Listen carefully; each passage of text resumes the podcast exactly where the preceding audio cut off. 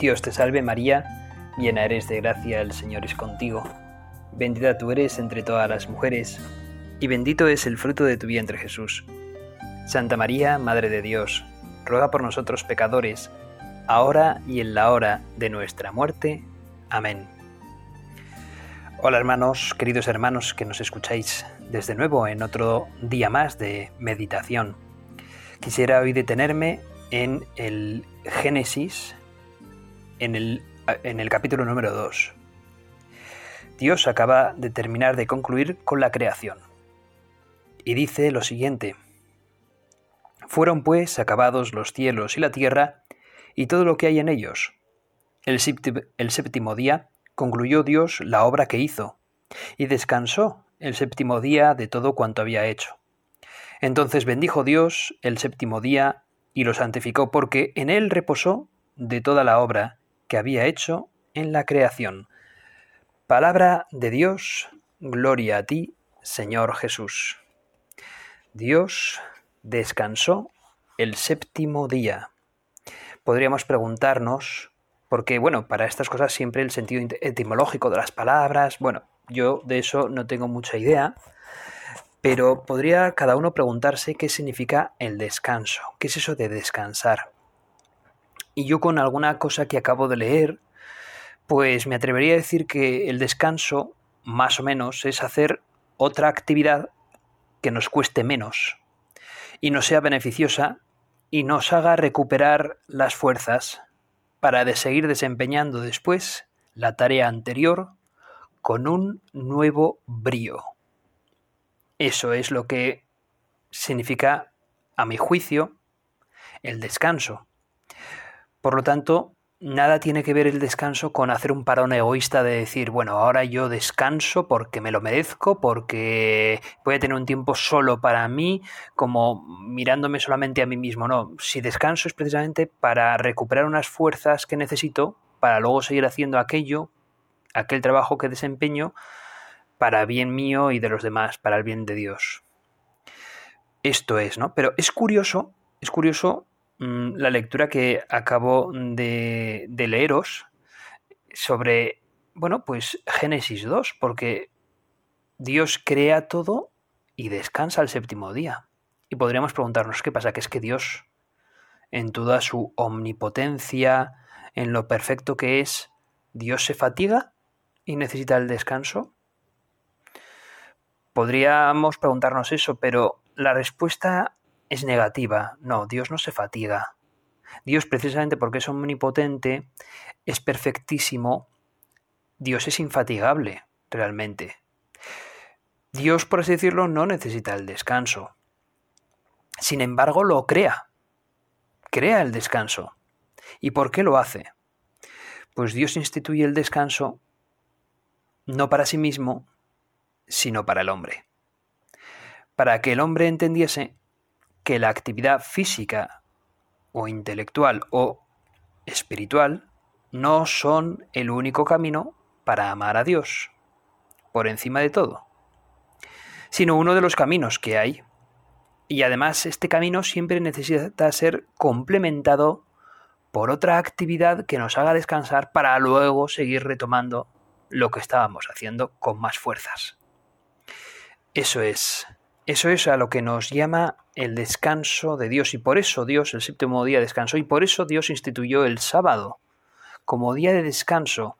Pero fijaos, Dios instituyó el sábado judío como un día de descanso para el trato con Dios de nuevo. Los judíos utilizan el sábado como día reservado especialmente para el Señor, para Adonai, para Yahvé. Y cuando vino Cristo, Cristo no desdigo, no, no, no, oye, qué mal lo expresado. Cristo, desde luego, no dijo que no al descanso del sábado, sino que lo plenificó, le dio en un nuevo orden, lo purificó de aquello que los judíos no estaban haciendo correctamente. El sábado era el día dedicado a Dios, pero por supuesto que era un día para hacer el bien y no el mal. Bueno, pues esto tiene que ver lógicamente con el tercer mandamiento, que es el de santificar las fiestas. tengo en mis manos aquí el Catecismo de la Iglesia Católica. A ver qué nos dice. El tercer mandamiento del Decálogo es el de el del día séptimo, que será el descanso completo consagrado al Señor, tal como nos dice Éxodo. Y en la Escritura se hace este propósito de la memoria de la creación, pues en seis días hizo el Señor el cielo y la tierra, el mar y todo cuanto contiene. Y el séptimo día descansó, por eso bendijo el Señor el día del sábado y lo hizo sagrado. Pero es que también en la escritura se relaciona el día del descanso con el memorial de la liberación de Israel de la esclavitud a la que estaba sometido por Egipto. Y es que se nos dice en el Deuteronomio que lo siguiente, acuérdate de que fuiste esclavo en el país de Egipto y de que el Señor tu Dios te sacó de allí con mano fuerte y tenso brazo. Por eso el Señor tu Dios te ha mandado guardar el día del sábado. Fíjate, o sea que el sábado, que es nuestro domingo, ¿verdad? El domingo cristiano, el sábado judío estaba pensado para recordar lo que Dios había hecho por ti. La verdad es que Cristo no rompe con esto, sino al contrario, mm, le da su máximo sentido, porque precisamente pasando del sábado al domingo, Cristo lo que hace es recordarnos, hacernos recordar, hacer memorial con la Eucaristía de lo que Él ha hecho por nosotros, de la liberación que ha tenido no solamente para con el pueblo de Israel, sino para con toda la humanidad. Hacemos memorial del cuerpo y la sangre de Cristo en la Eucaristía y recordamos que Dios nos ha salvado, que Jesucristo nos ha salvado por completo. Y esto lo hacemos el día del descanso, el día del domingo, el día del Señor. Hay una canción que me hace mucha gracia, que, bueno, en realidad es un poco quizás frívola, no lo sé, pero bueno, también es mi sentido del humor, ¿qué queréis que os diga, no? En la que en la que es una canción de los mojinos escocíos, la verdad, que es un grupo pues curioso y tienen bastante sentido del humor, todo hay que decir. No sé si a todo el mundo le gustará ese sentido del humor, pero lo cierto es que lo tienen. Y, entonces, pues, pues eh, la canción viene a decir, mañana mismo me pongo a buscar trabajo. Y bueno, pues dice una, una, frase, una frase que tampoco voy ahora a decir, porque es un poquito eh, pues no sé, eh, mal educada, por así decirlo, pero tiene gracia, la verdad es que la canción tiene gracia. Y entonces al final termina por decir, bueno, pues si no me pongo a buscar trabajo eh, mm, hoy, me pongo, mm, me pondré mañana, porque hoy es domingo, el día del Señor, viene a decir, ¿no? Y entonces, bueno, pues dentro de ese humor a veces un poco frívolo, sin embargo, se dice una frase que es como muy, mm, muy clave, ¿no? Y es que es el día del Señor, ¿no? El domingo es el día del Señor. Es el día en el que no nos damos un descanso para tumbarnos a la Bartola, como se suele decir comúnmente. Para decir, Buah, pues ahora no hago nada. No, es un día diferente. Es un día diferente que lo dedicamos a nosotros mismos con el Señor. Es decir, si estamos llamados a ser santos, si estamos llamados a cumplir la voluntad de Dios, estamos llamados a cumplir también la voluntad de Dios el día del descanso. Por lo tanto, nunca el día del descanso puede ser una búsqueda egoísta, sino una búsqueda de Dios, que es el que verdaderamente me hace descansar de verdad. Continúo con el catecismo, diciendo que eso que Dios confió a Israel el sábado para que lo guardara como signo de la alianza inquebrantable y nosotros nos ha dado el domingo para que lo guardemos como la alianza que yo tengo con Jesús de Nazaret.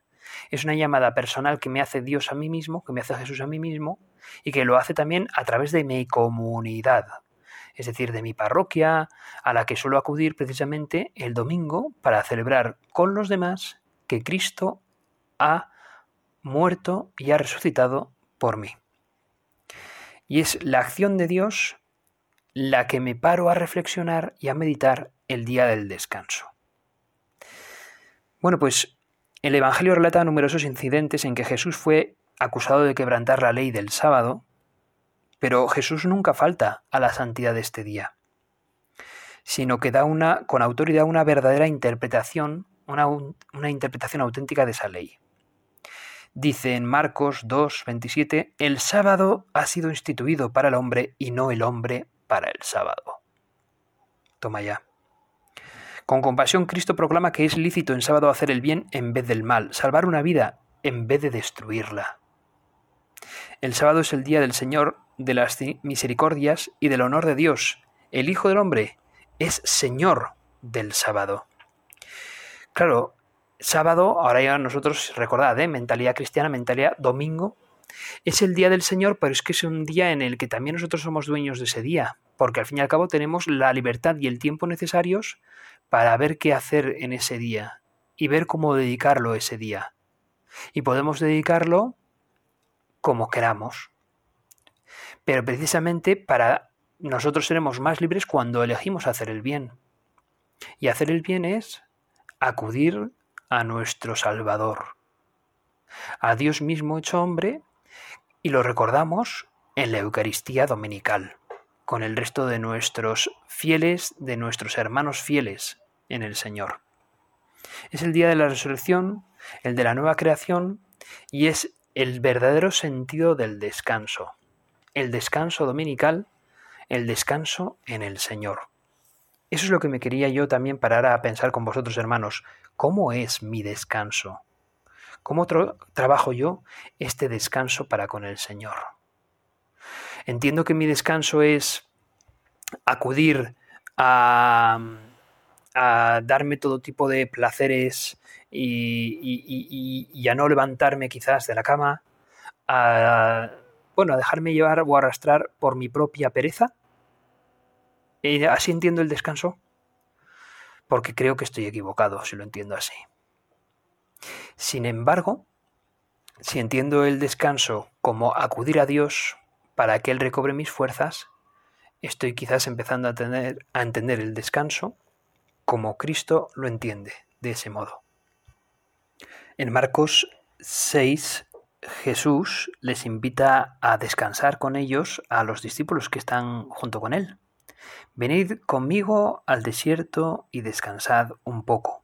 Un lugar tranquilo y descansad un poco. Iba al desierto. Son palabras de este Evangelio y el Señor se se da cuenta enseguida que, que hay que cuidar de ellos. Hay que buscar un sitio tranquilo y apartado donde poder descansar el camino avanzado. En otras ocasiones se encuentra a Jesús verdaderamente cansado del camino y se sienta junto a un pozo porque no puede dar un paso más. O también, como nos dice otra parte del Evangelio de San Marcos. Al anochecer de aquel mismo día Jesús dijo a sus discípulos, Vamos al otro lado del lago. Entonces dejaron a la gente y llevaron a Jesús en la barca en que ya estaba, y también otras barcas lo acompañaban. En esto se desató una tormenta con un viento tan fuerte que las olas caían sobre la barca, de modo que se llenaba de agua. Pero Jesús se había dormido en la parte de atrás, apoyado sobre una almohada. Lo despertaron y le dijeron Maestro, ¿no te importa que nos estemos hundiendo? Jesús se levantó y dio una orden al viento y dijo al mar Silencio, quédate quieto. El viento se calmó y todo quedó completamente tranquilo. Después dijo Jesús a sus discípulos ¿Por qué estáis asustados? ¿Todavía no tenéis fe? Pues eso, Jesús estaba durmiendo sobre una almohada en mitad de la tormenta en esa barca. Es curioso porque la tormenta, el viento, las olas que entraban en el agua, Jesús debía de estar bien cansado para que con toda esa zozobra que, que sufría la barca en la que él estaba tumbado, él no se enterase y siguiese durmiendo. No creo que Jesús estuviese haciendo el dormido. No, o sea, Jesús estaba descansando, dormido sobre una almohada.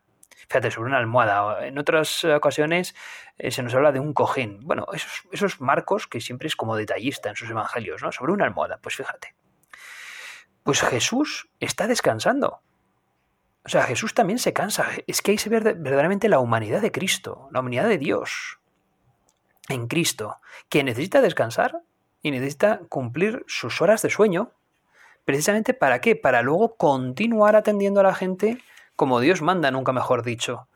Continuar amándolos a todos, continuar predicándolos y, infatigablemente, ¿no? Eso es. Él quería apartarse en un momento dado con sus discípulos y la muchedumbre va detrás de él. Es que eh, Jesús tendría pocas oportunidades de poder tomar un buen descanso de todas las labores que hacía. Y en el Evangelio se nos presenta en muchas ocasiones a Jesús pues con, con un desgaste físico real, porque tiene una humanidad que pues también es débil, se rinde y necesita el descanso para seguir corredimiendo, para seguir, para seguir eh, salvándonos. Y para nosotros tiene que ser un gran consuelo contemplar al Señor agotado, porque en realidad cuando nosotros lo estemos es que es porque verdaderamente somos como Jesús. Jesús es totalmente humano y nosotros nos cansamos como Él se cansó. Qué cerca de nosotros está Jesús en esos momentos en los que estamos bien cansados. Pero bien cansados por el cumplimiento de nuestros deberes. No es lo mismo estar cansado por haber hecho cosas que no me ayudan a estar cansado cuando he hecho cosas que me ayudan y que ayudan a los demás.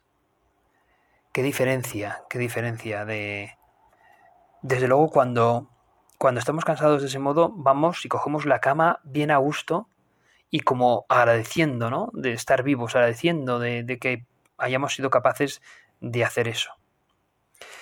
Lejos de quejarnos ante esta realidad común a todos, hemos de aprender a descansar cerca de Dios y de ejercitarnos de continuo en esa actitud de, oh Jesús, quiero descansar en ti. Podemos decir muchas veces, oh Jesús, descanso en ti. El Señor entiende bien nuestra fatiga porque Él pasó también por esas situaciones similares. Y nosotros debemos de aprender a recuperarnos junto con Él. Venid a mí todos los que estáis cansados y agobiados, y yo os aliviaré, nos dice el Señor. Nos aligeramos de nuestra carga cuando acudimos mm, con nuestro cansancio a unirnos al de Cristo y le ofrecemos nuestra alma. Señor mío, qué cansado estoy. A ti acudo, porque tú eres capaz de aligerar mi carga. Acudid a mí los que estéis cansados y agobiados, yo os aliviaré. Nunca debemos olvidar que el descanso es a la vez una situación que hemos también de santificar, que el descanso también es santificable.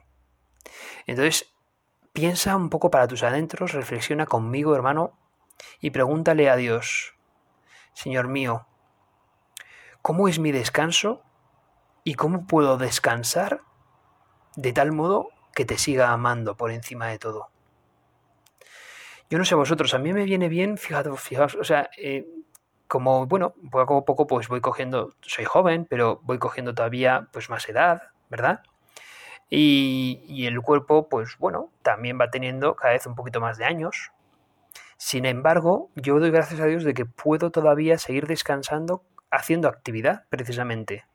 Cuando Mm, bueno, mi vida sacerdotal ha hecho que sea un poco más sedentario de lo que era antes, ¿no? Yo era una persona deportista, un adolescente, un joven deportista, bueno, pues el, el sacerdocio hace que no, quizás no haga ya tanto deporte. Y sinceramente me da pereza de repente ponerme calzado deportivo y salir a correr. Pero sé que me viene bien. Sé que me viene bien porque el deporte me, me descansa la mente y me hace luego estar más lúcido para seguir rezando mejor que antes, para estar incluso cuando estoy cansado, curiosamente me distraigo menos a la hora de ponerme a rezar y estoy como más cerca de ti, Señor. Pues qué bien me viene descansar haciendo ese deporte. Ese deporte quizás sea en ese momento eh, lo más santo que pueda hacer, porque sé que lo hago con vistas a poder luego dedicar más concentración, a la oración, lo que me lleva a dedicar mm, con más desempeño, aunque mi cuerpo esté fatigado, sin embargo mi alma está más descansada para poder atender mejor a mis feligreses. Tal cual. En ese momento el deporte es algo santo, porque se lo ofrezco a Dios, no siempre lo hago, ¿verdad? Pero qué bueno es cuando esto es ofrecido a Dios os pongo mi ejemplo, pero porque seguramente muchos de vosotros lo compartáis y quizás haya otros que, siendo pues diferentes a mí, igual os descansa precisamente cuando, cuando empecéis a hacer una labor pues igual más intelectual. Igual habéis estado haciendo diferentes actividades físicas porque vuestro, vuestro trabajo así lo requiere y luego necesitáis el descanso pues leyendo una lectura diferente o profunda que os ayuda a acercaros a la reflexión, os ayuda a meditar, a acercaros a las cosas de Dios. También eso es un gran descanso, por supuesto. Pero cada uno debe de ponerse delante del Señor, conocerse bien a sí mismo y preguntarse, Señor mío, ¿cómo puedo yo descansar amándote por encima de todo? Para luego poder desempeñar mi trabajo si cabe, de una mejor manera, ofreciéndolo mejor para ti. Pues eso es. Jesús se vale también de otras almas para ayudarle a su descanso. Fijaos si no cuando Jesús va al pozo y la samaritana le atiende, dame de beber. Le dice Jesús, no, no, no, se lo dice con, no se lo dice con las palabras o el tono con que yo lo acabo de decir, le dice, dame de beber. Es como una petición, fijaos. Dios hombre que, que en su humildad le pide a una criatura que ni siquiera es judía que le ayude. Dame de beber. Claro, como tú, siendo judío, me pides a mí, samaritana, que te dé de beber? Y encima, claro, la samaritana ni siquiera sabía quién era. Luego lo va a descubrir que no solamente es un rabino, sino que debe ser el Hijo de Dios, el Mesías, porque ha descubierto todo lo que yo he hecho, ¿verdad? Pues fijaos qué humildad la de Cristo. El descanso también nos ayuda a ser humildes y a pedir con humildad ayuda a los demás. Y eso, lejos de hacernos egoístas, nos hace descubrir que necesitamos ser amados para luego nosotros amar a otros. Y la humildad nos hace reconocer lo que verdaderamente somos, que somos hombres y mujeres con nuestras limitaciones, necesitados de los demás. Fijaos, hasta el mismo Dios pidiendo que le diesen de beber. Bueno, pues la fatiga nunca pasa en vano. Solo después de la muerte sabremos a, cuántas, a cuántos pecadores los hemos ayudado a salvarse con el ofrecimiento precisamente de nuestro cansancio. Cuando hay días en los que realmente terminamos cansados y vamos a coger la cama bien a gusto, pues le pidamos al Señor en ese momento, Señor mío, qué cansado estoy, a ti te ofrezco este cansancio. Y te pido que me des el don del sueño, del, del descanso, para seguir luego trabajando por amor a ti. Y ofrezco este descanso, o sea, este cansancio, pues por todos aquellos que más lo necesiten. Pues solamente cuando muramos sabremos cuánto defectivo ha sido esto, que seguramente sea una barbaridad. Ofrecer tu propio cansancio por, por los demás tiene que ser algo, una ayuda espiritual brutal. Del estilo a Santa Teresita de Lisieux, que recordad que sin salir de su convento es la patrona de las misiones por lo mucho, las muchas veces que ella ofreció sus dolores, fatigas, cansancios, sufrimientos, contradicciones, que iba sufriendo en el día a día lo iba ofreciendo por las misiones. Fijaos, es copatrona de las misiones junto con San Francisco Javier. Fijaos el valor que tuvo que tener eso cara a Dios, cara a la gracia de Dios, la ayuda que dio a los demás. Bueno, cuando estamos agobiados y pedimos eh, la ayuda es una gran manifestación de humildad, pero también damos la oportunidad al resto de ser caritativos con nosotros. Hay veces que hay personas que lo mejor que puedes hacer por ellas es pedirle un favor. Se sienten honradísimos al poder eh, hacerte ese favor. Fijaos, muchas veces una persona necesita sentirse pues útil y pidiéndole tú que te ayude en tu cansancio a hacer alguna cosa es precisamente un gran honor para esa persona el, bueno, pues el otro día recuerdo que, que quise tener un pequeño detalle con una persona que me había ayudado mucho mm, en la parroquia. Y nada, compré una botella de vino con una etiqueta que la puse a su nombre. Y, y, estuvo como muy agradecida, ¿no? Se sintió como muy honrada. También hice lo mismo con otra persona que, fijaos, me dijo, usted no me tiene que hacer esto, usted tiene que pedir y yo le ayudo y usted no me tiene que dar nada a cambio, ¿no? Le decía, no, pero déjeme a mí que yo al menos le pueda dar esto, ¿no? Como una pequeña compensación porque, porque, porque, porque es que le estoy muy agradecido por los favores que usted me ha hecho, ¿no? Porque cuando yo estaba cansado y agobiado, pues tú viniste a ayudarme. Así de sencillo. Pues esto es. También la fatiga nos ayuda a crecer en la virtud de la fortaleza y la correspondiente virtud humana de la reciedumbre, pues es un hecho que no siempre nos encontraremos en la plenitud de fuerzas y de salud para trabajar, para estudiar, para llevar a cabo una gestión dificultosa, que sin embargo hemos de hacer. Fíjate, muchas veces la fatiga, tenemos fatiga y sin embargo sabemos que tenemos que seguir haciendo esto porque ya mañana va a ser demasiado tarde y hay que concluirlo hoy, ¿no? Pues esa fatiga nos hace crecer en la fortaleza, en la recidumbre de decir, vamos, adelante, y en ocasiones cuando nos veamos con la tentación de, dejarlo, de no querer continuar, pues ahí quizás la fatiga nos invite a pedirle al Señor la gracia para seguir continuando. Con lo cual la fatiga nos hace humildes no solamente para pedir ayuda a los demás, sino también para pedir ayuda a Dios y nos hace fuertes. Y esto lo hacemos pues por el Señor. Y Él bendice de una manera particular cuando en nuestra fatiga seguimos trabajando por los demás porque en realidad estamos trabajando por Él. Todo lo que hicisteis por uno de estos mis hermanos, conmigo lo hicisteis. Así, tal cual. Bueno, pues conviene que nos que aprendamos, y aquí sobre todo pues me predico a mí mismo, ¿no? que aprendamos a sujetarnos a un horario, a tener un tiempo adecuado del descanso, a dar un paseo periódico si es necesario, una excursión sencilla, hablaba antes del deporte, hablaba antes también de la lectura, bueno, de hacer una actividad diferente que me ayude a coger con más ganas después lo que ofrezco a Dios y a los demás. Hemos de aprender a descansar y en esto el Papa Francisco nos lo dice muy claramente. Tenemos que aprender a descansar en el Señor.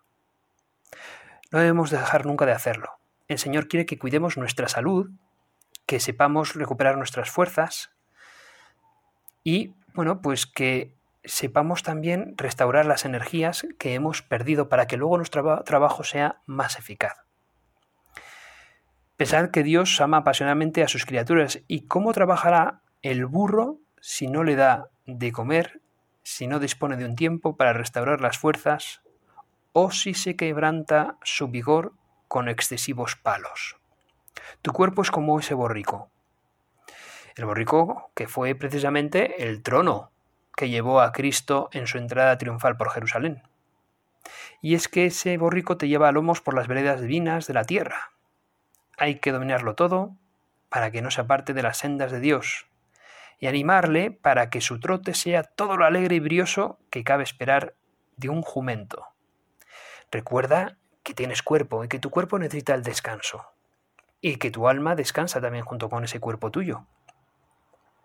El descanso no es no hacer nada, no es, ala, de repente pereza, no.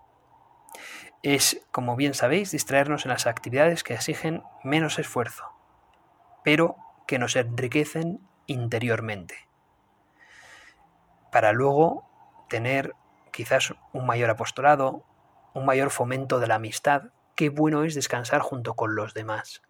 Quizás la crisis del COVID nos ha hecho recordar la necesidad que tenemos de, estar con los demás. ¿A quién no le ayuda un buen rato dialogando con un amigo? ¿A quién no le descansa eso? Pues que aprendamos a descansar con Dios, porque descansar con un amigo es también descansar con Dios. Dios quiere tu felicidad también en el descanso. Bueno, pues si hay alguien que supo saber descansar fue la Virgen María, porque, porque ella todas esas cosas las llevaba en su interior y las dialogaba con Dios. Y ella supo descansar, por tanto, con Dios. Por lo tanto, vamos a pedirle a nuestra Madre, a la Virgen María, que nos haga, nos haga descubrir, pues eso, el amor de Dios y que nos haga descubrir el verdadero descanso para tratar mejor a su hijo y dado que me he equivocado y he empezado con una oración que era el Ave María, voy a terminar con el Padre Nuestro, cosa que debería de ser al revés. Pero oye, así hacemos una cosa diferente y descansamos haciendo cosas diferentes. Padre nuestro que estás en el cielo, santificado sea tu nombre, venga a nosotros tu reino, hágase tu voluntad en la tierra como en el cielo. Danos hoy nuestro pan de cada día, perdona nuestras ofensas como también nosotros perdonamos a los que nos ofenden. No nos dejes caer en la tentación y líbranos del mal.